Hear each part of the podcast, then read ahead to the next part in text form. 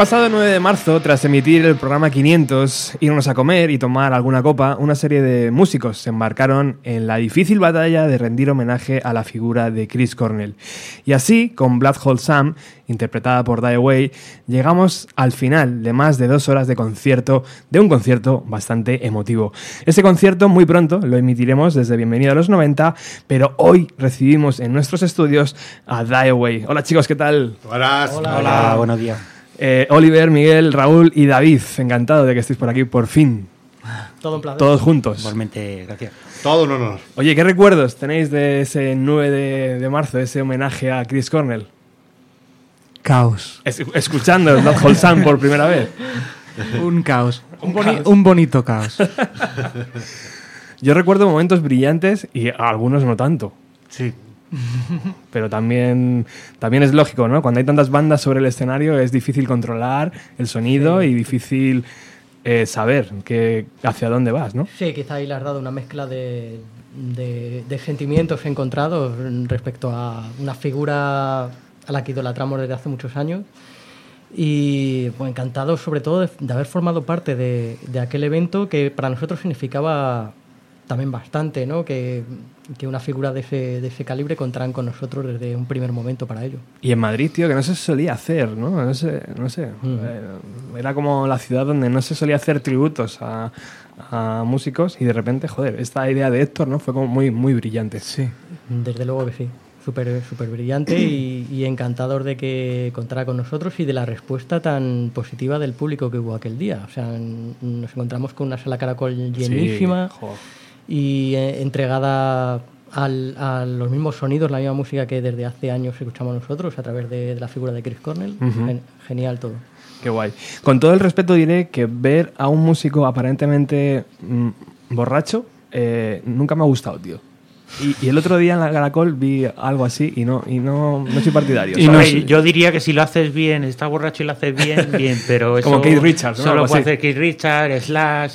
Hay muy poca gente que sea capaz de. Ya. Pero si no, es un poco. Esas es son, las, un poco esas son las sombras que yo vi. Ahí entra la parte del caos. Bueno, el, el propio Chris Cornell también subió borracho alguna vez, ¿no? Ya, O sea claro, claro. Hay que, hay que perdonárselo, ¿no? Entonces. bueno, el final de Black Hole Sun fue bonito, pero también algo descontrolado, ¿no? Algo, había ahí como una armónica, como unos eh, momentos de voces, ese bajo que desaparece, ¿no? ¿Qué, Sí. qué pasó? Contadnos. ¿Cómo, ¿Cómo fue ese Lo final? llamamos el momento We are the world, we are the chicken. es cuando todo el mundo sube y lo que pasa que en el vídeo de Michael Jackson, pues eh, bueno, no era Michael Jackson, ¿no? No sé quién lo. en el tema, vídeo- tema de, de Era Michael Jackson. Naciones En el, tema, en el tema de Michael Jackson estaba estudiado. Creo que Michael Jackson y demás estaban avisados, nosotros no. No, fue todo, fue todo un no, susto, la verdad. Empezamos a ver a gente ahí y tal, y Sí. luego de repente la guitarra no se oía. Pero bueno, fue, fue divertido, sorpresivo, eh, nos sacó de nuestra zona de confort. y, y, bueno, no. no Ahora, a la gente nada. le encantó también un poquito, pero bueno, que la verdad. Sí, bueno. Mientras el público estuviera a gusto y se lo pasara bien al final, un poco de, Efectivamente. de jaleo, pues es lo importante. El músico no está a gusto, pero el público sí. Claro, pero es lo bueno que nosotros tocamos, nos tocó tocar al final del concierto y eh, no vamos a hacer apología de la, del alcohol y demás. Pero está todo el mundo chuzo a última hora, entonces, bueno, ahí es- Creo viene que- todo lo bueno y todo lo malo. Creo que si para algo sirvió, desde luego, sobre todo, es que para el público se diera cuenta de que ahí terminaba el concierto de su seguro. Sí, claro, es que el momento We Are the World Era el es, final. es inequívoco. Bueno, con todo un aplauso eh, a Héctor por su organización y a todas las bandas que sí, estabais por allí, favor, sí. que, que- que es muy, muy, muy necesario en esta ciudad. Bueno, Die Away están aquí porque van a presentarnos su segundo disco titulado eh, Life Echoes. Eh, ¿Lo digo bien? Light. Sí. Lights, Light Echoes. Echo, Light. Eh, pero antes de escucharlo, vamos a informar a nuestra audiencia cuándo, dónde y por qué se forma esta banda. Así, Wow. un, un resumen express de, Wow. algo, de algo enorme, porque son muchos años. Muchos, muchos. A ver, allá David, por el año 91. cuéntanos. Yo. Yo, allá por el año 91 con, con tres locos. Que Solo quedo yo. no, pero bueno. Esta banda es estable desde el año 97, Ujú. digamos. Eh, hemos hecho tributos a Pearl Jam, a Led Zeppelin. ¿Se empezó como banda tributo o se empezó como No, un empezó proyecto? como banda como con, Era un proyecto propio, pero como no sacábamos todo lo nuestro, teníamos que, que- que aprender. Sí, Tú- intentamos también lo de los tributos para dar a conocer Financiar. la banda, porque bueno, eh, consigues más fechas cuando haces tributos que cuando haces tu música propia, sobre todo si no eres alguien Sí, conocido, no, digamos. sí, Nos sirvió Entonces también para lo- financiar de alguna manera el primer disco League of Noise, eh, También, con claro. dinero que, que ganamos de aquellos conciertos. De los Pero cuales- buscábamos sobre todo eh, financiar lo que es el proyecto nuestro, que es lo que nos gusta, ¿no? Las canciones nuestras y, y hacer nuestro rollo, vaya. Ujú. ¿Funciona mejor una banda tributo que una banda en- eh, aquí? En, A día de hoy no. O sea, se ha equiparado muchísimo. O sea, Bueno, pero se- siguen funcionando. Siguen funcionando. No tanto como antes a lo mejor, pero vamos. Pero vamos, a nivel de caché, igual. Total, que estábamos en 1991, tú y tres locos o dos locos más. Dos locos más. Eh, Vete a saber dónde están ahora, pero... ha habido mucha rotación ¿no? en la banda. No, no. mm, Desde Pero el eso fue el 97 inicio, Sí, inicio. fue el inicio Porque de que Raúl no dábamos conciertos todavía. Ajá. Local Eh, de ensayo, ¿no? Imagino. Sí, mucho, mucho local de ensayo. Yo no estaba, pero fueron a Subterfuge, fueron a Sony, Sí, ¿eh? sí. Ah, Sí. con toda su inocencia ahí de, Sí, pero eso- venga, que somos pero los Dayaway. Eso pasó un poquito Y, después. y era un trastero, más que un local de ensayo, era un trastero. También, también. Sí, bueno, se decir- vendían drogas, se fabricaban ahí psicotrópicos. no pasa nada, hombre. Es broma, No, es broma. a ver, Oliver a ver. está, está diciendo las cosas claras. No, di- digamos que hasta que no entró el señor Raúl, que es mi hermano, puso una condición muy clara. Yo entro aquí para dar conciertos. Efectivamente. Y así fue. Para tocar en directo, claro. Compartíamos habitación por aquel entonces y sabía tocar el bajo desde el primer día. Y yo no lo sabía. Hermano menor, perdona, ¿no? Sí, sí, sí. Y entró mm, poniendo unas No, condiciones. no y lo parece. Sí, sí. Pero sí, pero la puso gente que escucha no, no te pone de cara.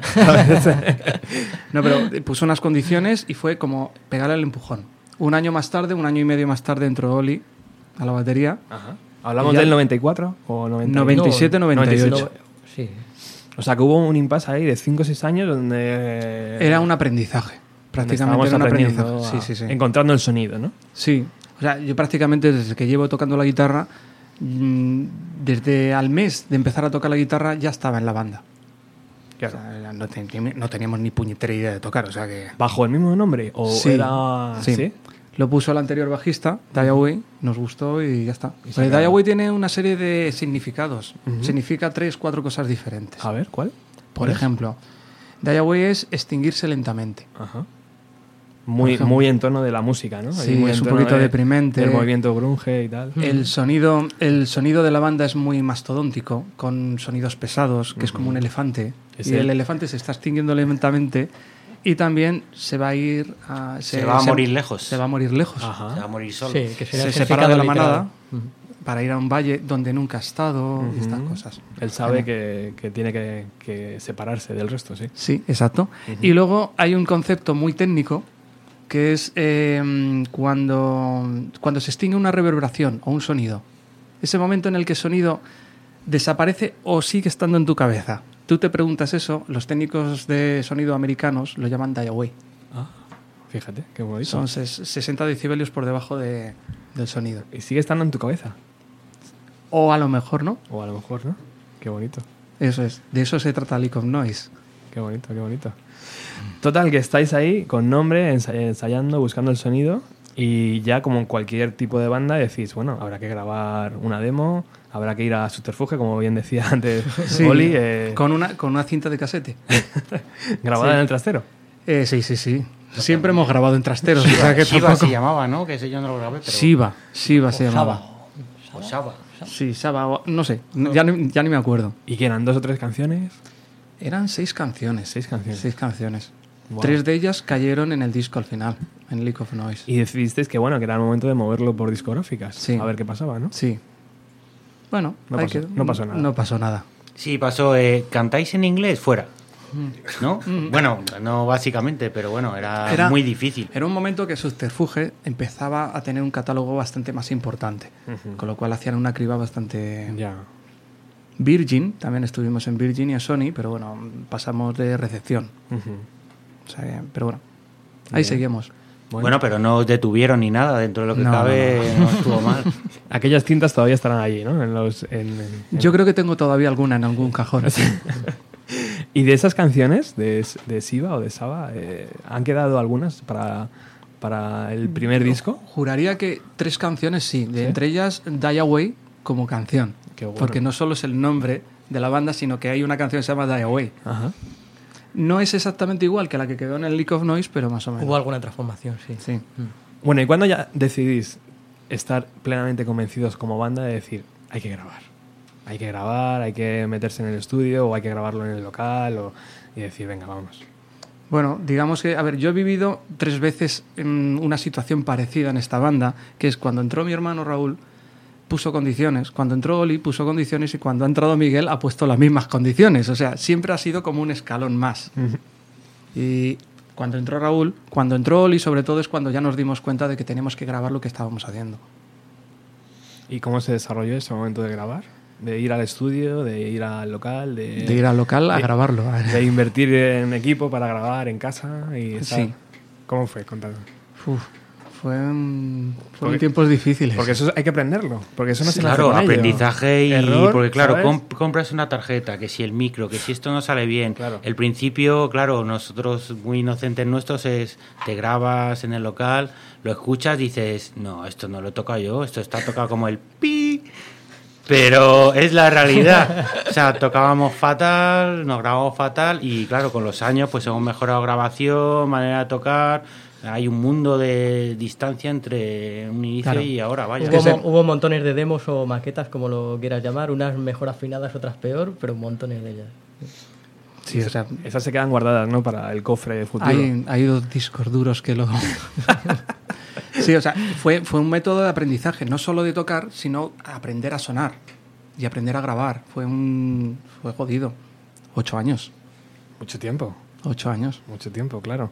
Cuando tú dices que inicia- se inicia en 1991 y el disco sale en 2012, Sí, estela, ¿eh? sí. Y con una banda estable desde el 97, funcionando con dos tributos a la vez y con los temas. Claro. Entonces, cuando nos ponemos a grabar, pues no sé, eran 2004 o 2005 más o menos. Cuando Y- nos ponemos y- serio. Y la realidad es que se, se hizo muchísimo trabajo. Lo Sí. que pasa que de puertas para afuera era un poco ingrato porque, ¿qué? Ya vamos a por el octavo año. ¿Tenéis ya grabado esto o qué? Y realmente había muchísimo trabajo detrás que ahora pues estamos empezando a ver los, Somos- los frutos, ¿no? Somos pocos, poco eficientes. Lo que pasa que como componemos a la vez que grabamos, pues porque mm, esta banda compone de una forma muy especial. Bueno, eso ya lo hablaremos ahora en un momento. ¿Qué os parece si escuchamos algo de este primer Leak of, No- Leak of Noise? Leak of Noise. Eh, ¿Qué tema representa mejor a la banda aquí? Es que De estos 15. de 15 temas es que representa un periodo de tiempo muy amplio. Claro. Es, es una ¿no? pregunta difícil, sí. Hay Ah. temas que se compusieron en el 90 y pico y hay temas que se compusieron en el 2000 y A pico. lo o mejor sea, el que da nombre a la banda. No lo no, sé. No, no. yo quiero otro. ¿No? Yo quiero otro. ¿Cuál? Me gusta también, pero... Dilo tú, Oli. El que da nombre al CD. Leak of Noise. No lo sé.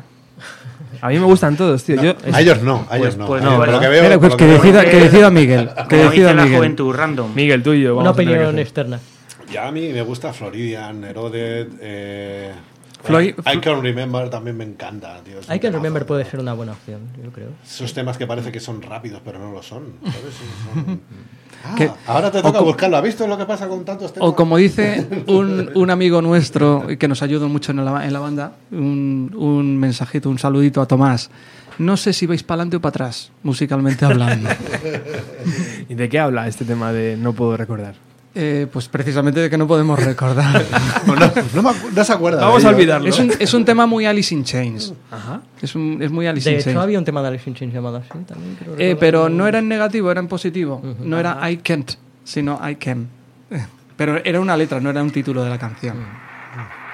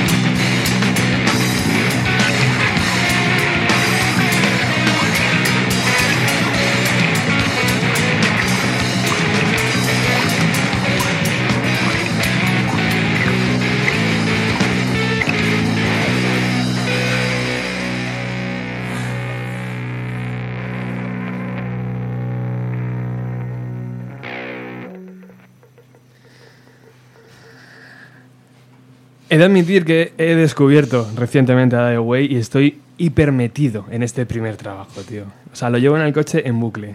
Y parece que nunca se acaba, porque son 15 canciones. Entonces nunca hago viajes de 15 canciones, evidentemente, ¿sabes? Y Voy ahí como pim pam, pim pam, pim pam. Es un gran trabajo. Enhorabuena, ¿eh? Gracias. Enhorabuena. Enhorabuena a todos. Em, pero claro, el músico tiende a evolucionar. Y eh, la evolución es, es normal, ¿no? Y por eso estáis aquí hoy para presentar el segundo trabajo que ahora hablaremos y ahora, ahora por supuesto, lo, lo pondremos. Pero me apetecía especial ilusión hablar también de este primer trabajo que todavía se puede conseguir en conciertos, ¿verdad? Y, Sí. en Sí, página sí. web, en Bandcamp y todo esto. Y es un trabajo muy cuidado, como habéis estudiado, como, como habéis escuchado. Eh, la pregunta es inevitable. Alice in Chains, ¿no? Soundgarden, Pearl Jam, eh, Movimiento Seattle a tope, Led Zeppelin, eh, Black Sabbath. eh, está todo ahí, ¿no? Sí, es que cuando, cuando hablamos de Soundgarden, Alice in Chains, Super Jam, eh, inevitablemente también mm, toca hablar de lo que ellos tuvieron detrás, porque ellos no nacieron de la nada, ellos aprendieron de Black Sabbath, de Claro. Led Zeppelin, de los Cream, de- en fin, eh, de Pink Floyd. Entonces tienes esa influencia más reciente y mm, de rebote, y también nosotros escuchábamos eh, cuando éramos adolescentes, eh, descubríamos a Led Zeppelin, a Jimi Hendrix y flipábamos. Entonces, inevitablemente también los que esas influencias que tenemos más recientes y las anteriores están ahí. ¿Y qué fue primero, Raúl? Eh, ¿Soundgarden o Led Zeppelin? Mm, Yo creo que fue Led En mi caso, yo creo que, o en el caso mío y de mi hermano, creo que primero Led Zeppelin. ¿Por Creo qué? que sí. ¿Por, por casa? ¿Porque estabais en casa con alguien os lo puso? ¿O un tío? Yo qué sé. La típica historia de decir... Mm. No sé, creo que alguien llegó, creo que mi hermano, a casa con el disco 4 de Led Zeppelin, 4 donde de estaba. Stairway to Heaven, ¿Y Black por, y Dog y- por qué? ¿De dónde lo sacaste, Raúl? ¿Quién te lo dejó? Eh, no, no, lo compré. ¿Lo compraste? Lo Sí, compré sí, en sí, cinta el- de cassette. sí, sí. Joder, tío. Unas semanas más tarde cayó Bad, Moto- Bad Motorfinger también, o sea que quieras que no, está ahí parejo. E incluso creo recordar que anteriormente a Led Zeppelin ya habíamos descubierto muy, muy críos a Jimi Hendrix. Joder, qué bien. Y creo que flipábamos. ¿Y, con- y cómo se descubre eso de crío? Eh, ¿Por la radio? ¿Por, por qué? ¿Por amigos? Mi padre escuchaba Pink Floyd, o sea que quieras que no, En eso casa, se nota también. Claro, se notaba, ¿no? En mi, en mi casa se escuchaba a Rocío Jurado. Bueno, Eh, oh, una gran voz. Sí, y yo lo escuchaba de Bueno, también escuchaba a los Bravos y ahora se ponen de moda. Me habla con Tarantino, ¿no? Exacto. Y claro, y por edad, el movimiento Seattle y todo eso os pilló de, de lleno también, ¿no? Sí. O sea, los discos eh, los comprabais cuando Mira, salían. Me, me acuerdo que subíamos a ensayar, que ensayábamos en Camarma, en un cuchitril asqueroso, una mañana de un sábado, que es cuando nos dimos cuenta, porque la, la radio estaba anunciando la muerte de Kurt Cobain. Hostia. O sea, fue un chasco que nos llevamos importante. Ujú. Y ahí, claro. Algún tema cayó de Nirvana, malamente, pero cayó. claro. Nunca habéis hecho un tributo a Nirvana, ¿no? No. ¿Por qué no ha casado? ¿Por qué No, porque nosotros cuando hicimos el tributo a Led Zeppelin, por ejemplo, o a Apple Jam, eh, salíamos con más bandas tributo, en este caso los Boot Lovers, que hacen el tributo a Nirvana, vamos, máximamente recomendable, Sí, sí. porque es una fiesta Y lo total. haciendo entonces, muy bien, muy pues, bien. bueno. Estoy intentando traerles al programa, pero nunca soy capaz, macho. Ajá, No, pues- llamamos ahí a pues Gonzalo, llamamos. tenemos ahí contactos. Venga, Sí, vale. sí, sí. Luego hablamos. Estarán aquí seguro. Guay. Además Gonzalo, el batería, creo que vive, vivía en Madrid ahora o en el País Ahora creo que sí. ya no me- También puede ser, de- también puede ser que a lo mejor Nirvana os impactó menos, ¿no? No. Eh, en su momento sí, pero yo creo que una vez descubiertos Nirvana, descubrimos a otras bandas como Alice in Chains y Soundgarden y creo que nos llegó todavía más. Nos, mm, no, no es que no nos gustara Nirvana, nos gustaba, pero algo en nuestra cabeza esperaba algo más o diferente y, y lo encontramos en, en Alice in Chains, en Soundgarden, esas bandas. Es verdad que Nirvana, por ser más accesible, como que abrió ¿no? la puerta, pero luego había un montón de gente allí, tío.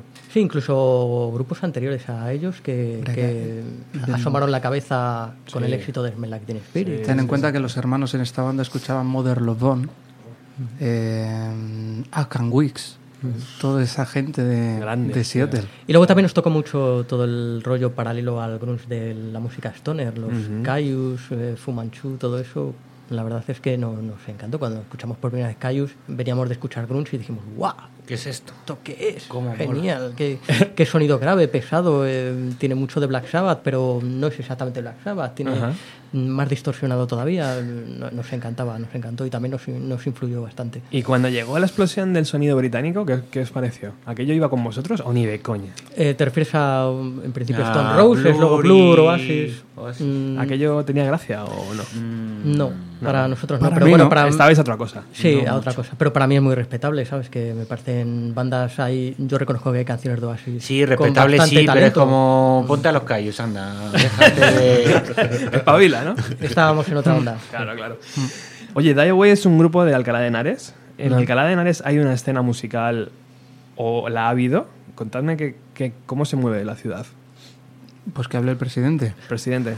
No, bueno, presidente yo ya no, pero vamos, sí hay mucho movimiento. Es verdad que ha habido bastante bajona con pues el tema de crisis de 2008.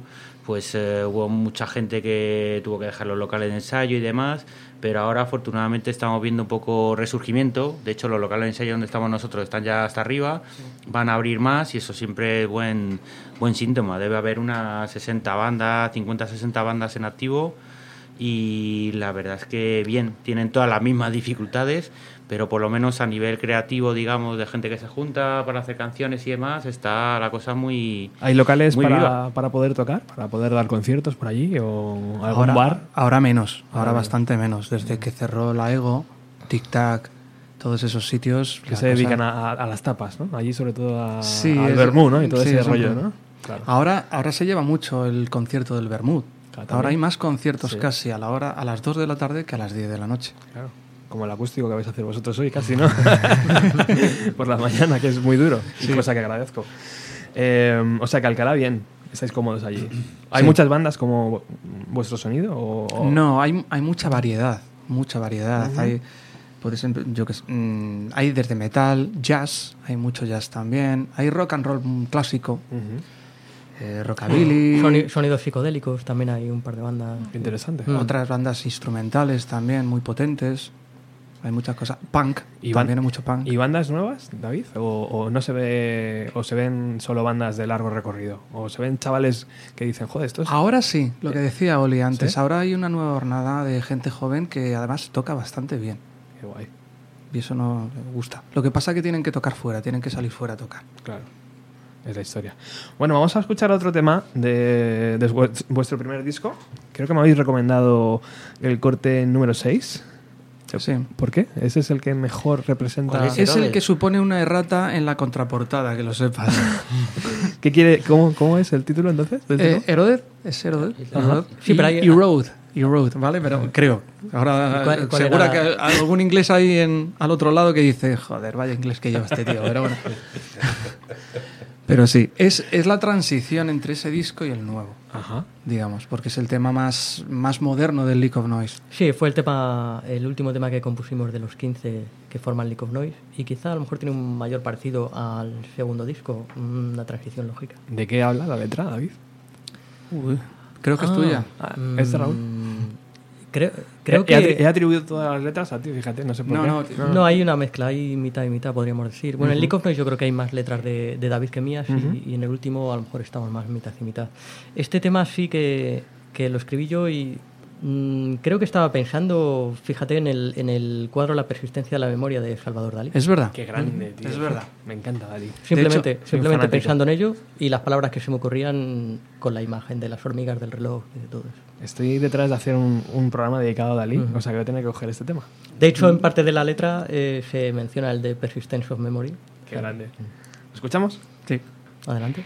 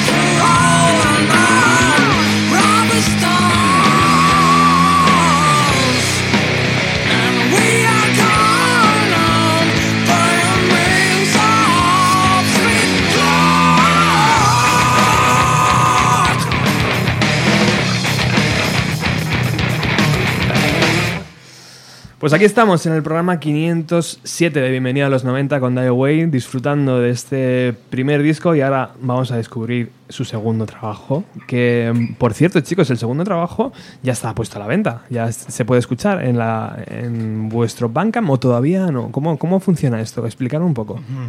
Porque tiene miga.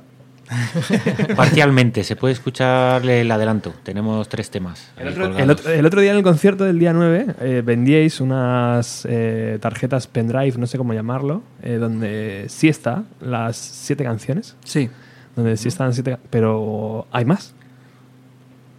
Sí, hay más, pero por ahora no las soltamos. Sí.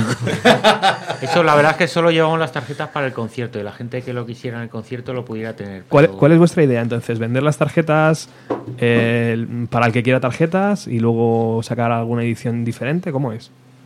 Miguel. ¿Qué? Di algo, di algo, que está muy callado. Creo, No. que, creo que eres el A ver, responsable. lo que estamos, la culpa es mía, ¿no?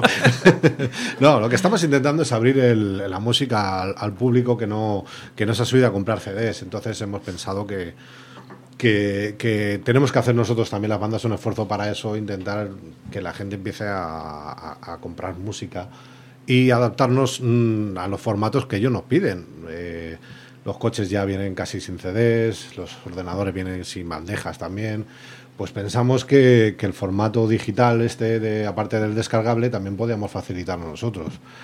Bajamos las tiradas de CDs, bajamos todo un poco, nos somos un poco más cometidos y abrimos un poco más el abanico hacia el público. ¿Qué tiene de especial la tarjeta? Pues en realidad todavía no sabemos hasta dónde podemos llevarla porque la verdad es que es un, fo- un formato tan nuevo que nos está sorprendiendo a nosotros, eh, hasta porque cada día se aporta una idea nueva de hasta dónde se puede llegar.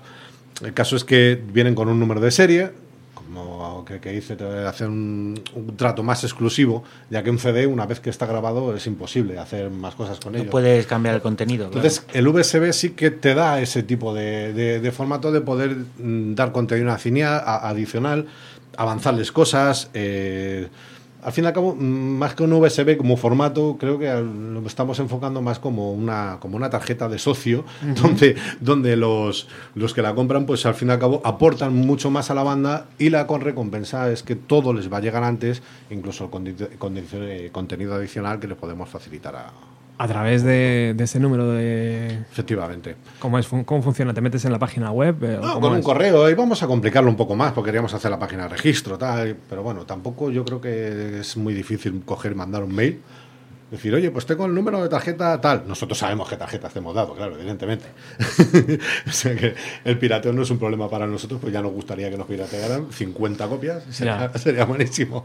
Pero bueno, sí que una vez que de- tenemos los datos de registro y tal, se le, se le da acceso a un contenido adicional pues un descarga del de con Noise, se está pensando también más adelante en aportar un- los avances que vayamos haciendo y el- las portadas, acceso a los videoclips, incluso la descarga de videoclips, que eso pues simplemente pues eso, una vez que tienes el acceso se te da un, un- una dirección donde vas a entrar en una carpeta y tienes todo el contenido adicional descargable para ti, por el mismo precio sin cobrar nada más. Facilitando lo máximo posible al final. claro. Efectivamente. Luego, el, el formato que tenemos pensado para, para la salida del CD, pues lo hemos hecho un poco más para melómanos.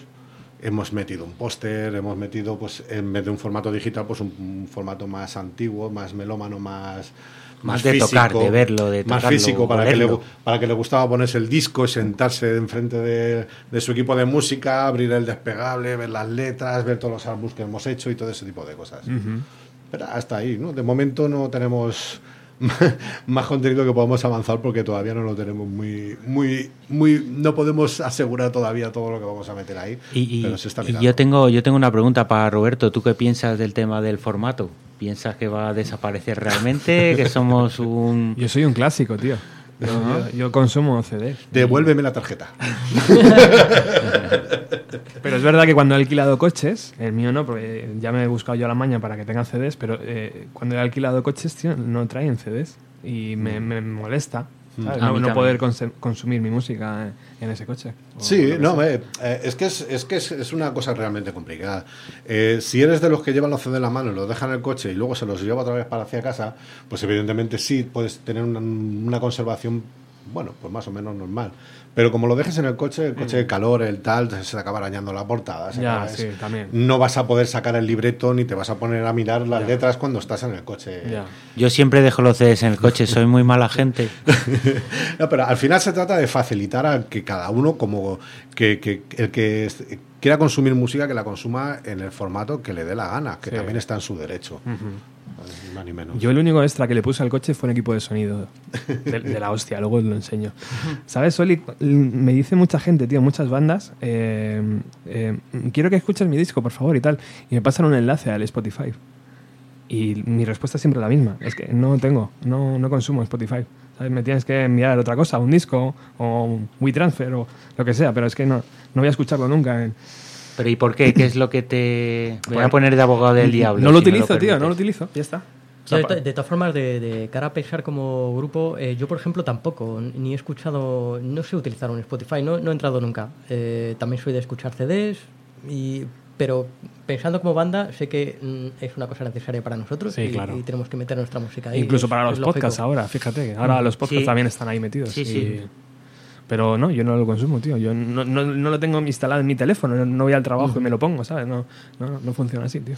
Es que el, el- el- es, es- es la persona que consume. Cuando tú te metes en un iTunes Sí. o en un, en, un, en un aleatorio que decide una máquina lo que tú vas a escuchar, hay gente que le gusta eso. Pues oye, pues en su derecho está de que, opinen, que opinen los demás y que opine, que mande más la promoción del dinero que tú le metas al iTunes para que salgas antes o salgas después en la lista hacia un oyente que a lo mejor ni le va ni le viene. Y te descubrirán cosas maravillosas, lo mismo, tío. Sí, sí, pero es que, a ver, el, eh, de siempre a mí me ha gustado que cuando yo, como consumidor de música, me gusta que me lo escriben, me gusta que me, que, pues como el podcast este que haces tú, las emisiones de radio, otros tipos de, de formatos en los cuales te dicen, oye, mira, esto es interesante. Y más cuando sabes encima de que detrás no hay ánimo de lucro, que hay amor por la música, Exacto. que eso es de lo que se trata.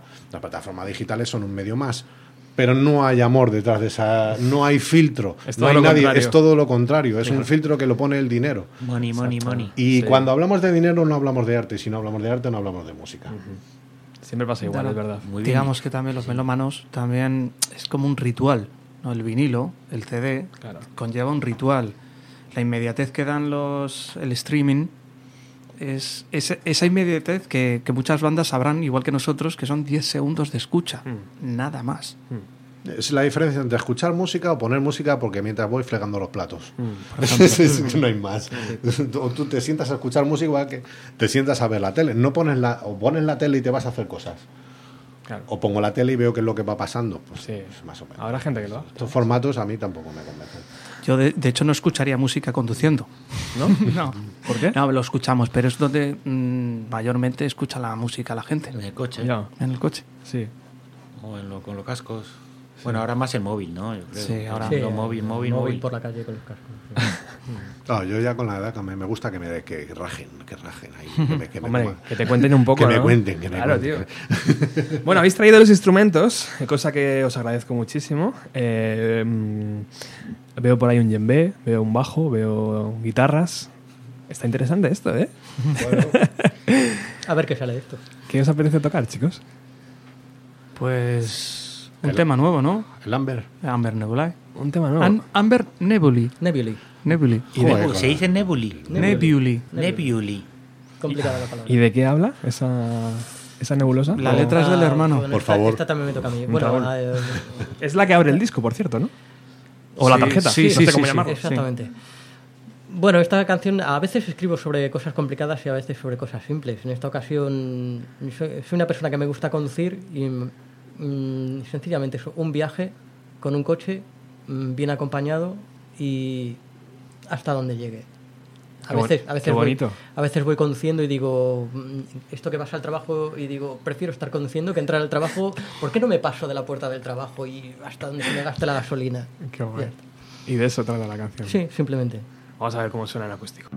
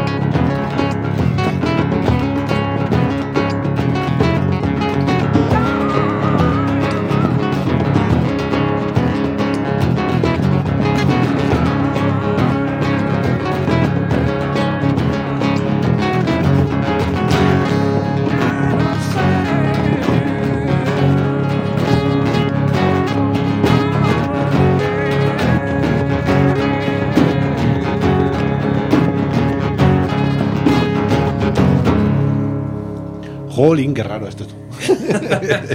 es, es completamente diferente. Pero bueno. Qué bien suena en acústico también. Gracias. ¿Esto, esto lo solís trabajar en el local? O... Sí. Sí, sí, sí, sí. también. Sí, pero menos, menos que el eléctrico. Sí, claro. Realmente hemos hecho muy poquitos acústicos. Últimamente, Nuestra- últimamente muy poquitos. Hombre, somos una banda netamente eléctrica, pero sabemos de, de las posibilidades que nos da también el, el- el poder hacer las canciones en acústico. También es otro, otra perspectiva. Recuerdo perfectamente algunos conciertos en, en acústico, ¿verdad? De bandas de los 90 que ofrecían esa dimensión diferente de las canciones y era, joder, es que qué bellísimo también es el acústico, ¿no? De hecho, ofrece muchos más matices. O sea, y desnudas la canción y hay mucha gente que esa información la digiere bastante mejor. Esos temas tan densos en acústico van un- como un poquito más, entran mejor. Claro. ¿Y el djembe qué tal? ¿Cómo, cómo funciona en acústico? Bien, bueno, al, al principio es un poco raro porque estás acostumbrado a hacerlo de una forma y te cambia totalmente todos los sonidos. Pero bueno, como me rodeo de buena gente y me dejan, pues bueno, yo creo que bien. Le falta el Charles. Sí, En el- el va buscando el Charles, no pero no, agobiarlos no. con los platos. Oye, la pregunta es inevitable y obligada. ¿Alguna vez en todos estos años como banda habéis eh, compuesto en castellano? Nunca. No, Nunca. Nunca. Never. Never. ¿Por qué? Porque No le sé, gusta. con- no es que no me guste, por ejemplo, en mi caso particular es que el castellano tiene muchos, mucha dinámica. Las P's, las T's, hacen mucho hincapié en, el- en las consonantes. Es muy difícil componer en castellano. Yo lo reconozco, el inglés es como más... O sea, que lo has intentado alguna vez. Y hay ¿no? gente que lo hace Sí. muy bien, pero sí que nos cuesta. Yo, yo que pensaba que sobre todo que, que no te gusta, o sea, no, no que no te guste que se cante en castellano, sino que tú tu voz en castellano como que eh, como que no, Sí, no. pero porque, porque tiendes a copiar, o sea, o te pareces a Santiago Auserón o a Enrique Bumburi o a José Luis Bueno, pero Perales. eso es que te es- puede pasar también, Buscas, ¿no? buscas referencias y no las encuentras en castellano. Ese es el problema. El inglés es como mucho más lineal, es mucho más musical, sobre todo para el rock. A lo mejor, mira, se me acaba de ocurrir una idea, flamenco en inglés. ¿A que no lo concebimos? Pues el rock yo no lo concibo en castellano tan fácilmente. No sé si se hará flamenco en inglés. No, ¿no? pero No en chino seguro. sí. En chino sí se ¿Sí? hace. En chino lo he escuchado yo, sí. Joder, fíjate. Es por eso. Y, y valoro muchísimo a las bandas que cantan en, en castellano. El problema es que también tienen un hándicap. Rosendo, eh, Sabina, letristas geniales, gente de extremo duro y demás, se valoran mucho más por las letras que por la música. Y nosotros le damos una importancia especial a la música. Mm, Sí. Más que a las letras. Y mira que las letras dicen cosas, pero efectivamente. Bueno, entramos en el proceso de grabar el segundo LP. Ya tenéis a la venta el primero, 2012. Dais conciertos, imagino, lo presentáis, ¿no? Lo desarrolláis, vais a emisoras, vais a hacéis entrevistas y de repente llega el momento de decir, bueno, vamos a continuar, ¿no? ¿Cómo, cómo llega ese momento de decir, venga, tenemos ya cinco o seis canciones, vamos a, a darle vidilla a esto? bueno, o al final no es así y, y se desarrollan esas canciones en, el, en la grabación. se van, se van desarrollando, o sea, la base de las canciones aparece ahí. Aparecen 12 canciones nuevas y una serie de cambios en la banda. Fue una época de transición en la banda, pues porque bueno, fueron cambiando guitarristas, el guitarrista de la primera la primera formación en el League of Noise ya no estaba con nosotros y bueno, está, seguíamos haciendo tributo a Pearl Jam y a, y a Led Zeppelin y bueno, seguíamos trabajando, había muchas horas de local.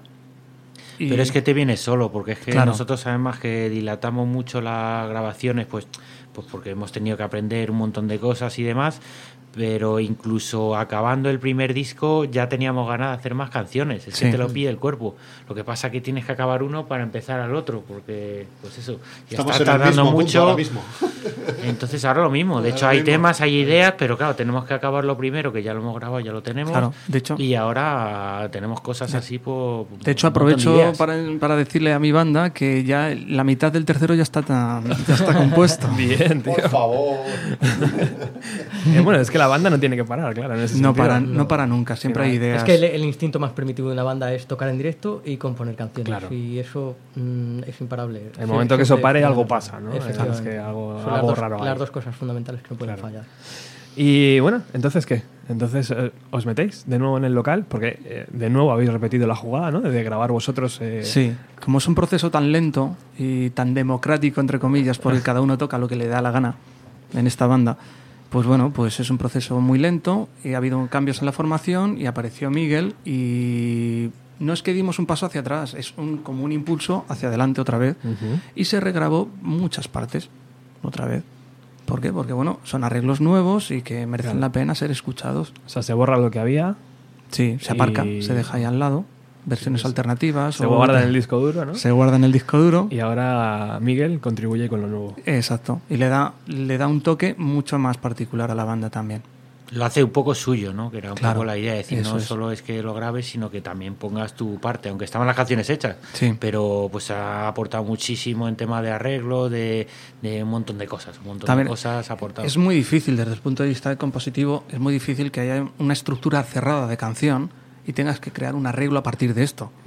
Cuando ya tienes una voz, tienes una guitarra, o dos, o tres, un bajo, claro, es muy difícil. y- Di que no, que no fue tan difícil. Eh, Yo llegué ahí y dije, pues, ¿qué os parece esto? Y me decían, "Mm, yo no estoy convencido, les decía. Y me decían, no, es que lo, me- que lo metemos, que lo metemos. Digo, pero vamos a ver, que no estoy convencido yo, que somos especialistas en meterlo. Tú tranquilo, que te- lo meteremos, lo meteremos. Pues al final lo metieron. ¿Y cómo te No enfrentas? es tan difícil, al final es, si vas y dices, oye, lo tengo, se lo creen.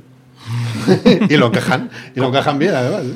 ¿Cómo te enfrentas, Miguel, al hecho de, de entrar en, en una banda donde hay tres figuras que llevan tanto tiempo?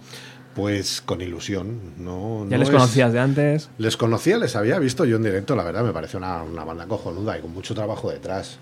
Como músico lo único que pide uno cuando se incorpora pues es intentar aportar lo mismo que te dan ellos a ti. Y en esta banda es que es todo muy sencillo, no, no hay complicaciones de nada. Si tú tienes ganas de tocar, tienes ganas de aportar y de participar, pues ellos dejan y dejan hacer y no... La verdad es que el, el nivel creativo que hay y de resolución es muy sencillo, no hay discusiones a nivel creativo y musical, no las hay. Sí, Hay- sobre todo se que prueban no- cosas, se prueban cosas, pero todo es realmente sencillo, no es tan complicado como Afortunadamente no tenemos muchos problemas de egos y de gilipolleces de esa índole. Sí, no se Entonces, trata de- una vez que te quitas eso, Claro. pues es, oye, No se trata de una banda en el que uno compone y dice el bajista o el batería tiene que tocar esto que, que yo he plasmado en un papel o que tengo grabado en mi casa y lo tengo que Mm. Somos, copiar tal cual. somos muy exigentes, pero Damos- consigo mismo, pero con cada uno consigo mismo. Hay mucha exigencia dentro de la banda. Claro, se notan mucho los detalles que están estudiados al milímetro y eso se, se- se escucha y lo- la primera escucha ya se nota. Pero somos hacia nosotros mismos, no se espera que uno lo haga mejor o que el otro lo haga mejor. Se- La primera, el, primer, el primero que tienes enfrente es a ti mismo y como cada uno tiene enfrente a sí mismo y pelea por consigo mismo, al final el resultado, bueno, siempre. Tienes que ser sincero, tío. ¿Cuántas pistas de guitarra te han echado para atrás estos? Ninguna, Cero. ninguna, Cero. cero. Las he echado yo para atrás. ninguna, ninguna, ninguna. Así es, ¿eh? Qué grande. No es como las de voz, que se han descartado como 32 pistas, o sea que por cada canción. Pero por ti, ¿no? sí. yo recuerdo ese día que me diga David y dice, me gusta mi voz en esta canción y es como, Dios, lo ha dicho, no salido puede el ser. sol, ha salido Está el sol". enfermo, le medimos la sangre, le llevamos ahí al este y no, estaba todo bien, consciente que eh, todo correcto desde el punto de vista de salud y no, efectivamente le había gustado. Luego al día siguiente dijo, bueno, tampoco me ha gustado tanto, ¿eh? No os flipéis. Somos nuestros peores enemigos, ¿no? Muchas Sí, veces. sí, es increíble. siempre. Lo duro que somos con, con nosotros mismos a veces. Ujú. Es lo que nos hace avanzar. Sí. Es que Es si no, nos hace avanzar. si no estaríamos todo el rato en el mismo sitio. Venga, vamos con otra canción del nuevo, del nuevo trabajo. ¿Cuál, ponemos? ¿Que ¿Le ponemos una que no hayan escuchado? Claro, claro. Claro, una que no esté. Mm. Que Sí, no sea como exclusiva. Qué bonito, me Mm, gusta eso. Está bien. ¿La quieres grunge así como el tema de La quiero a tope de grunge. Pues ponte Light Echoes. Así, ¿Hay ya tecos sabemos, ya sabemos, Ya así tenemos, ya saben tenemos por- movida. Así aprenden por Todo lo de la tolerancia que habéis oído antes, amigos y amigas. Me acaba de romper. No, así, ese es el, el, el tema que le da nombre al disco, la verdad es que bastante especial. ¿De qué habla la canción, chicos? Raúl, ¿es vuestra? ¿Es tuya la letra? Esta también fue mía. Joder, Mm, qué tino tenemos. Bueno, pues habla un poco de. Es un poco crítica, precisamente con un tema que a ti te toca, Roberto, un poco crítica con los medios de comunicación. ¿Ah, sí? Eh, creo que los medios de comunicación mm, es- están ahí y son importantísimos y hacen una gran labor, pero a veces, según qué medios o según qué manera de trabajar, eh, puede ser muy criticable también. Y, Da asco a veces, sí. Qué guay. Vamos a escucharlo.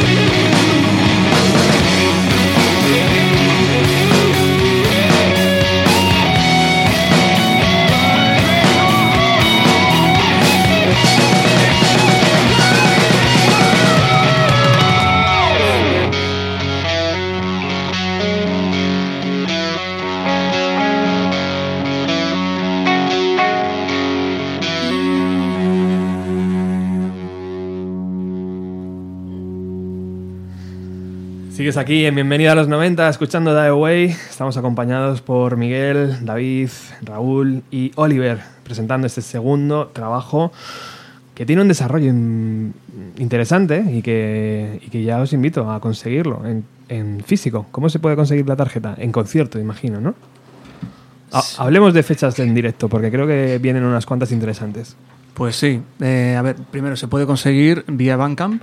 Sí, la tarjeta está disponible en Bandcamp. Ah, también está ahí, vale. El CD todavía no, porque lo estamos tostando. Exacto. Estará más o menos en un mes. No queremos decir tampoco mucho la mecha, la, uy, la mecha, la fecha, para que esté el personal un poco atento, pero estará disponible. Y, y conciertos, ¿qué tenemos ahí, chicos? ¿Qué tenéis en la agenda? Contad. Bueno, a ver, empezamos con Festival Taste. Que por lo visto este año se organiza de forma itineraria. Sí, hay ¿no? una parte dentro del festival, pues este año van a hacer la primera vez que se hace una parte, le llaman Festival Taste porque es un poco, lo hacen como muestra, que vamos a tocar, creo que son tres o cuatro temas solo, pero quieren hacer un poco, pues eso, muestra, que la gente pueda ver grupos, pero conciertos cortitos y... Avisamos, vamos a dar caña ahí para aburrir. Vamos a dar caña Vas a poner aburrir. los temas que no están en el disco y los más cañeros de todos. Por ejemplo. Tú sabes, Miguel, que tienes que acercarte al micro, ¿verdad? En la radio. Es que me gusta ser distante. Está como, está como a un kilómetro del micro. Estoy distante. Ahora, ahora, ahora. Y ese Muchas entonces gracias. es en el Parque O'Donnell, en Alcalá de Henares, En el Alcalá de 11 Henares. de mayo. Con otras Sí. nueve bandas o algo así, me parece. El día 11. Sí, Sí. el día El día 11 de mayo. 11 de mayo. Tenemos Sábado. también, también en nuestra ciudad, porque somos de Alcalá, eh, otro concierto que es en el Corral de Comedia, que es un sitio muy. Ese, ese es el que me interesa especialmente. Contadme. Sí, ese es, es un sitio pues muy bueno peculiar, quiero decir, que es el segundo teatro más antiguo de España, o, la- el co- o Corral Corral de de- Comedia, Corral de mejor Comedia. dicho, Corral. Wow. Y, bueno, un sitio con una acústica muy específica, muy, muy especial, mejor dicho. Es de estos sitios que entras y, y huele a soledad. historia, huele Sí. que hayan pasado miles de cosas. Y nosotros que es, en el fondo somos un poco macarruzos, que nos dejen acceder ahí sin, eh, sin ningún tipo de presencia policial ni esposas, pues eso es un logro, ¿no? No, es una- Y es una pasada tocar hace ahí. mucha ilusión. Es una pasada tocar ahí. Vamos a intentar hacer algo realmente diferente a lo que hacemos en los, en los conciertos habituales. Vamos a intentar llevar músicos nuevos que nos acompañen, colaboraciones, meter una escenografía ahí un poquito con las proyecciones y tal, y vamos a ver hasta dónde podemos llevarlo porque queremos hacerlo realmente especial. Es un sitio especial y queremos hacerlo especial. ¿Y cómo se consigue la entrada para ir ahí? ¿O cómo, cómo va a funcionar el, el acceso? Eh, bueno, eso va por la entrada del teatro mismo que lo gestiona a través de su página web, eh, no me acuerdo ahora cómo es, pero vamos, Corral de Comedias Alcalá de Henares y en Google y te sale fijo. ¿Horario? Y ya están, ya están a la venta. Eh, creo que es el sábado, Sábado 25, 25 y está puesto a las ocho y A las media. ocho y media de la tarde. Por la tarde, A ¿no? las ocho y media empezaremos. a 25 las de mayo. más o menos. 25 de 25 de mayo. mayo. Muy bien. Y luego, para quien no quiera, tenemos la- el otro concierto el 31 de mayo en la Siroco, que es donde hacemos la presentación en Madrid, digamos. O sea que va a ser un mayo interesante, ¿eh? Eh, sí, querríamos haber tenido más conciertos, pero bueno, vamos a hacer estos que está muy bien y luego a ver si después de verano conseguimos más pues más fechas, ¿no? Que la gente le llame un poco la atención el disco nuestro y que nos den un poco cancha para, para tocar por ahí. Avisamos que lo del corral no va a ser un concierto como el del 31. Quiero Exacto. decir, el formato que vamos a hacer en el teatro es algo completamente nuevo para nosotros. Vamos a intentar hacer un, como llamarle, electroacústico, porque no va a haber distorsiones. Entonces vamos a hacer, vamos a trabajar solo con guitarras eléctricas, pero sin ganancias y haciéndolo mucho más especial. El día 31, la sola del perro. Ahí es ya donde En Siroco. Ahí va, perdón. A ver si os mando para otro lado. Efectivamente, la Siroco. Ese es eléctrico puro. Muy bien. Muy bien. Eh, estaba pensando mientras Miguel estaba ahí dándole vueltas que este disco suena muy bien. O sea, que, que sigue, sigue en, en la misma línea que el primero, donde la, la batería suena muy bien, donde las voces suenan muy bien, donde las guitarras tienen mucha presencia. Y me parece que el hecho de haberlo grabado vosotros eh, tiene, un- tiene un plus. No sé si alguna vez os habéis pensado dedicar a ello, de grabar, grabar a otras bandas o, o tenerlo como un negocio. Mm. Hombre, el peso de la grabación sobre todo lo ha llevado David, en el, sobre todo en el primer digo sobre todo en el primer disco porque el segundo Miguel ha ayudado más. Eh, No tanto. Pero claro, a ocho años por disco yo creo que No somos eficientes. No somos eficientes. Como negocio no lo veo. No, lo sé, ¿te lo has planteado alguna vez, David? Eh, en su día sí. En su día sí. Hay grabaciones por ahí mías. Bueno, mías. mm, Nocturnos y gente así. Lo que pasa que, bueno, es muy difícil. Si ya a un estudio de grabación le cuesta mucho sacar ese trabajo, pues imagínate a mí. O sea, esto se hace pues porque esta banda es muy especial. Tipo, porque tiene una forma de componer y de grabar muy diferente a las demás. Si no, nos metíamos en un estudio y en una semana sacamos el tema, pero ahora mismo no se puede. Ya.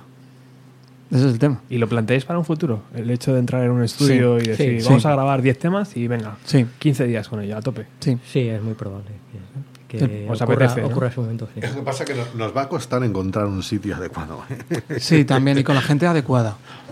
Los hay, pero sí nos gustaría, sobre todo por, sobre todo, pues eh, ya digo, David que tiene el mayor peso en el tema grabación, que se pueda desvincular un poco, ¿no? Que se dedique a tocar, a pasárselo bien, a, a la música en sí y que pueda delegar, si es que eso es posible. Sí, sí. Que pueda delegar sobre alguien- alguien, que, que, que nos ayude y que nos lo ponga un poquito más fácil, digamos. Sí, o sea, es, es, es ayuda al fin y al cabo.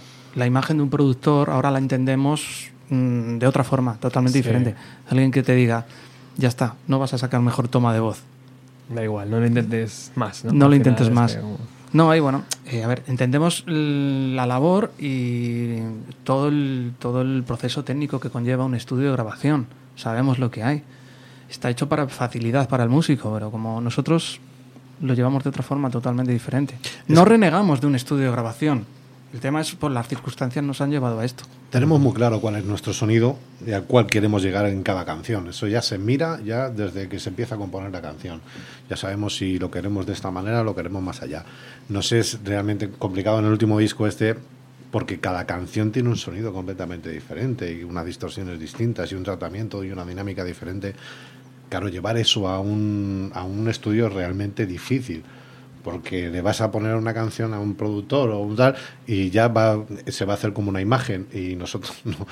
Tenemos un problema muy gordo con eso porque no porque no porque el siguiente tema no queremos así lo queremos así y al tener una imagen tan clara eh, por eso nos cuesta tanto trabajo porque queremos hasta que no conseguimos esa imagen y reproducir ese, ese sonido que queremos nosotros en esa canción no se para ni se da por acabado la canción Sí, podemos volver loco a cualquiera, ¿eh? Pero es que el resultado es tan óptimo.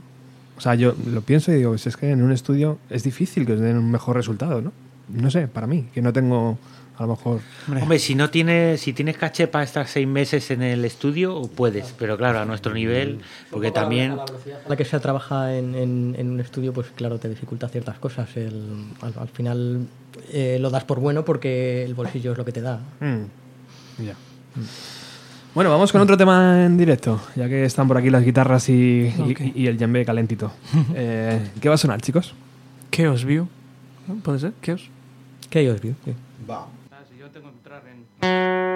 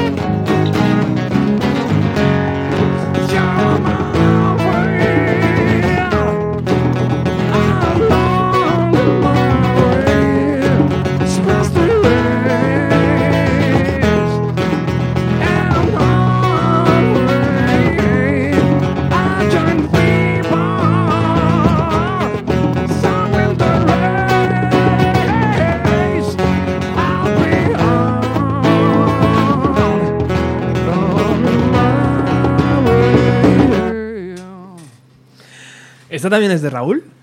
La letra sí. ¿Sí? vamos, vamos a empezar al revés entonces. ¿Cuál es? No es, no es tuya, tío. no, es broma, es broma. Eh, este tema también es un poco básico y crítico también. A veces solo basta encender la televisión o, o abrir un periódico para, para encabronarte y, y soltar cualquier cosa. Lo que pasa que sí que es cierto que eh, es, es, es una letra un poco política, pero no, nunca escribimos de una manera explícita. Eh, yo valoro mucho a los grupos que, que meten cañas y de una forma explícita y eso me, me parece perfecto, pero no, por lo que sea no es nuestro estilo, la- no lo hacemos de una manera explícita, pero hay mensaje.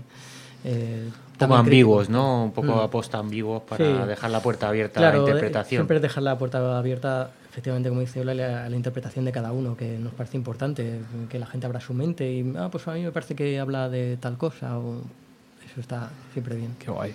Oye, Raúl, eh, Raúl, ¿cuál, ¿cuál es tu banda favorita de los 90? Uf, qué complicado. ¿A quién quieres más? ¿A papá o a mamá? es que, es que claro, eh, yo, Solo, me- solo vale una, tío. yo- una. Una, una solo. Una. Mm, Camela. Alice in Chains, yo creo. Yo, Ali- Alice in Chains. Yo diría Alice in Chains, sí. ¿Oli? Joder, Alice in Chains me la quita un poco. Val- Vale, compartir, ¿eh? No pasa nada. Eh, no lo sé, es que no puedo responder a esa pregunta. lo Alice in. Chains, Raúl, ¿sería la banda que rescatarías? Imagínate que te dicen, tienes el poder de traer de nuevo una banda. ¿Esa sería la que traería? De, de traerla. Hombre, Sí, yo de que- sigo de- de- tocando, de que pero, tocasen en eh, 2019. Eh, Ah, sí, Stein, eh, Stein. siempre sería bienvenida. Yo iría encantado a verles. Eh, hay un miembro del, de Alice in Chains Por eso, que por sería imposible. Ese hay- eh, ese ahí hay que es donde habría que rescatar, claro. Claro. Eso sí. Venga, Oli, mójate. Que me moje. Venga, voy a decir. White Snake. Voy a decir Guns N' Roses, fíjate lo que te digo. Bien, bien. Para ir a los principios. ¿Esa es tu banda favorita? Bueno, es la que me metió en el mundo del macarrucismo. digamos, entonces para mí es un poco precursora. ¿Querías ser Axel Rose de pequeño? o qué? No, no, porque cuando lo vi la primera vez era, bueno, pasaron dos cosas. Lo primero que yo decía, ¿por qué baila así? Y luego mi padre hablaba diciendo, está buena, ¿eh, hijo? Y yo diciendo, es un hombre, papá, es un hombre. Entonces, una vida de contrastes. No sabías qué hacer, claro. era como- Me quedé petrificado. Le dije que sí, le dije, sí, papá, está muy buena. Y ya está, hasta ahí puedo leer. Qué grande. ¿Nunca se lo has dicho? Que, que era un hombre. No, la verdad es que he mentido un poco. Eh, ¿Ah, la, sí? anécdota, la, la- la- la anécdota es Vamos cierta, la anécdota es cierta, pero no fue con Axel Rose, fue con eh, Joy Tepes de Europe. y es que en el Final Countdown es que No, está déjalo. buena. Vale, ya está. Venga, vale, ya, yo me callo. Ahí, por favor. David. Mm, voy a sorprender. King Crimson. De Aunque no 90. es, de, no es de los 90, pero. Pero es que hay ¿cuál? un De disco. King Crimson, un disco. ¿Te, te No, puede- Bueno, es verdad, es verdad. El track, entonces. Eh, el track. El track, por ejemplo, que es de los años 90. Es verdad que hubo un disco en el 2000 y pico que me, que me encanta. El Uber Room, sí. O, bueno, es que en los años 80 también me gustaba mucho King Crimson. Bueno, y si te tienes que centrar en, en bandas que dieron el pelotazo en los 90, Mm, a ver, no hay color, Soundgarden. Soundgarden. Miguel. Yo es que lo tengo muy difícil con eso. Soy más joven que ellos. No tiene nada que ver. Yo por traerme me traía a Sterry Bogart otra vez. Si me tuviera que traer a alguien me traía a Sterry Bogart. Porque como eso no tal. Pero sí, Nirvana en aquella época, sí, yo creo que Nirvana me... Nirvana, tu banda Sí. favorita.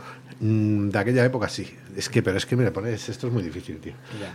muy difícil. Bueno, los, tío. a- los años 90 también surgió después del grunge el new metal, con Claro, claro. Korn, Deftones. Es que es muy difícil. muy buenas bandas también. Es que es muy difícil. ¿Del 90 o del 99? Bueno, 90. Es que en el 99 ya había otra, ya me escuchaba. Claro, yo, yo estoy hablando de la década, ¿eh? de la década entera. Ah, bueno, entonces prefiero casi que el. Kiss. No, los Slip no, con el- cuando sacaron en el 98. Slip no. Slip cuando no. sacaron en el 98. el- ese disco lleno de rabia y de, de tensión. Hubo cosas, Pantera.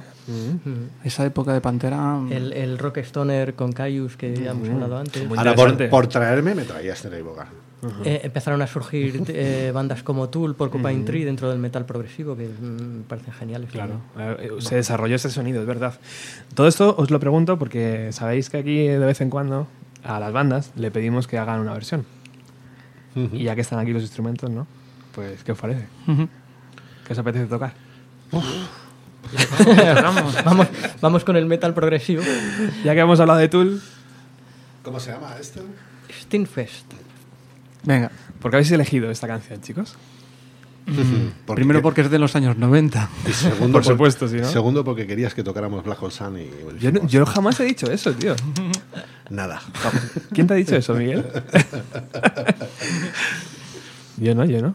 Yo, yo- No sé, cre- creo que, que- doy libertad a las bandas. Creo que es un tema que, aunque es muy eléctrica, con- muy eléctrico como todo lo de Tool, pero nos parecía fácil de imaginar con guitarras acústicas. Quizá por el ritmo que lleva o no sabemos qué. Tiene un toque que, que puede ser interesante con guitarras acústicas. Vamos Bueno. a ver qué sale. Vamos a ver qué sale.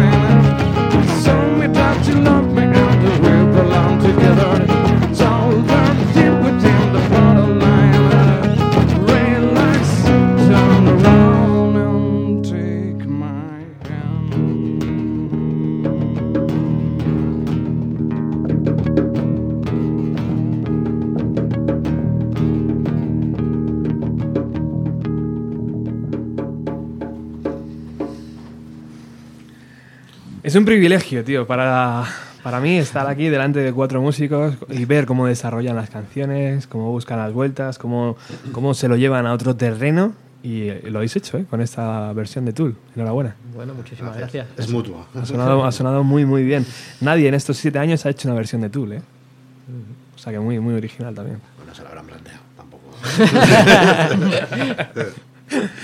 Bueno, estamos llegando al final del programa. Eh, no sé si nos queda algún dato por decir de, de- Vamos a repetir las fechas, por ejemplo, el día 11 de mayo en Alcalá, eh, dentro de, de lo que organiza Festimat, ¿no? ¿Cómo era? ¿Festi qué? Eh, Festi Taste. Festitaste. Festimat Taste, perdón. Festimat Taste, el día 25 de mayo, también en, en Alcalá, dentro de la Corrala, de... mm, ¿Cómo se llama? El corral Sí, de el corral, El corral de comedias. Y el día 31 en Siroco, Madrid, eh, presentación de este segundo trabajo que hoy estamos disfrutando en Bienvenido a los 90. ¿Qué más nos queda, David, por decir? Mm, me has dejado en blanco. Me he quedado en blanco. Bueno, nada más. Imagino que las redes sociales están ahí que, que Sí. toda la información está volcada ahí, que todo lo que vaya pasando va a estar ahí. Eh, yo os recomiendo también visitar el canal de YouTube de, de la banda porque es, es largo y extenso y hay como muchos vídeos muy trabajados y, y muy interesantes. Y no sé si... Yo quería darte las gracias a ti por traer aquí a las bandas, por hacer radio interesante, por, Sí. por entretenerme entre diario mientras estoy en el trabajo, ahí con cara de lunes.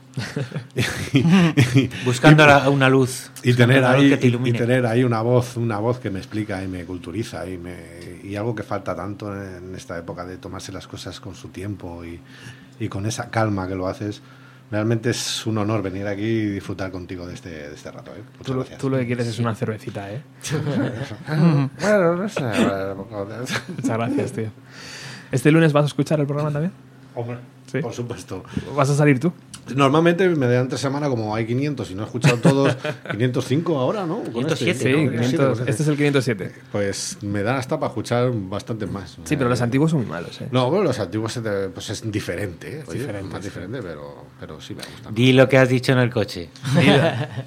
que es bueno. Que decía Miguel, dice, joder, está escuchando programas anteriores y demás. Y dice, se nota la diferencia de, de calidad, digamos, caché, saber estar, como lo quieras llamar. Pero de- había que hacerlo, imagino. anteriores Había a- que recorrer ese camino para llegar hasta Claro, ahí. claro, Sí, sí, claro, es una cosa, nadie, macho. nace, nadie nace aprendido. Escuchar bienvenidos a los 90 cabrones. Yo lo hubiera borrado, tío. ¿Sabes? Hubiera borrado los últimos 400. Y hubiera empezado. hubiera dejado 100 solo, ¿sabes? Pues no me has preguntado a nosotros por cuando empezamos en el 90 y no sé qué. Sí. Pues ahora. Pues también es verdad, podríamos haber borrado hasta el 2011, podríamos haberlo borrado. Bueno, muchas gracias por esta. por Gracias a ti. Por este guiño al programa. Eh, y por venir, sobre todo, por presentar y por hacer canciones. Creo que este sonido, por lo que sea, no está de moda, pero hay mucha gente que lo lleva en su corazón, tío. Y que, Bueno. lo, y que lo reconoce como propio, ¿sabes? ¿Quién sabe? Ahora llaman, lo llaman neurunch, o sea que... Ya. Bueno, siempre lo, lo de las modas también es relativo. Ahora, Sí. con esa puerta tan grande abierta de internet, cada uno Sí. escucha una cosa, escucha otra, no se sabe muy bien lo que está de moda, lo que no. Es verdad. Nunca se sabe. Bueno, vamos a despedir el programa con una canción de este nuevo trabajo. ¿Cuál, cuál va a sonar, chicos? ¿Cuál Ah. ponemos? Human Notion. Human Notion. ¿Y de qué habla la canción? Bueno, es Bueno, letra tuya eso también, es ¿eh? que lo es una vez que Raúl se pilló un cebolla. Ah, no, esa no, esa no es. Esa no, la pongas, no la pongas. No, es que, a ver, como todas las canciones de este disco que tienen, eh, siempre tienen un- como una pequeña crítica, muy ambigua, pero a la sociedad, a los medios de comunicación. En esta, es, en especialmente es a, a la sociedad, al cinismo humano, el cómo creemos, cómo notamos las cosas, cómo las, a- las acercamos a nuestra ideología, a, nuestro, a nuestra forma de ser, a nuestra forma de, de actuar. Pero siempre lo llevamos siempre como a un terreno, como a una metáfora cosmológica, podemos decir, del universo, como Continuum Driven, como Amber Nebulae, Chaos View, todo eso tiene que ver con el universo, pues, pero siempre hay una crítica, siempre hay un pequeño ahí, no negativo, ¿eh? que también tiene su cosa buena. La noción humana tiene cosas buenas y cosas muy malas. Ya. Por eso. Bueno, ¿y, y cuándo, cuándo veremos el próximo disco de Away? A final de año. A final Hombre, ten- tenemos, tenemos una cierta progresión. El primero, el primero tardamos ocho años, el segundo siete. Entonces, Los años se van a no vamos a por los seis, vamos meses. a por los tres años. Venga, chicos, vamos a firmar. No, no, no. Yo espero que los años se transformen en meses. Sí, tenemos temas ya, tenemos ya la mitad de las canciones, medio, medio. Vamos a ver. Queda mucho todavía, sí. Muchísimas gracias por venir, ¿eh? Esta, Gracias a es- ti. Esta es vuestra casa, volver invitarnos. cuando queráis, de verdad. Muchas gracias. Muchas gracias, Roberto. Un placer.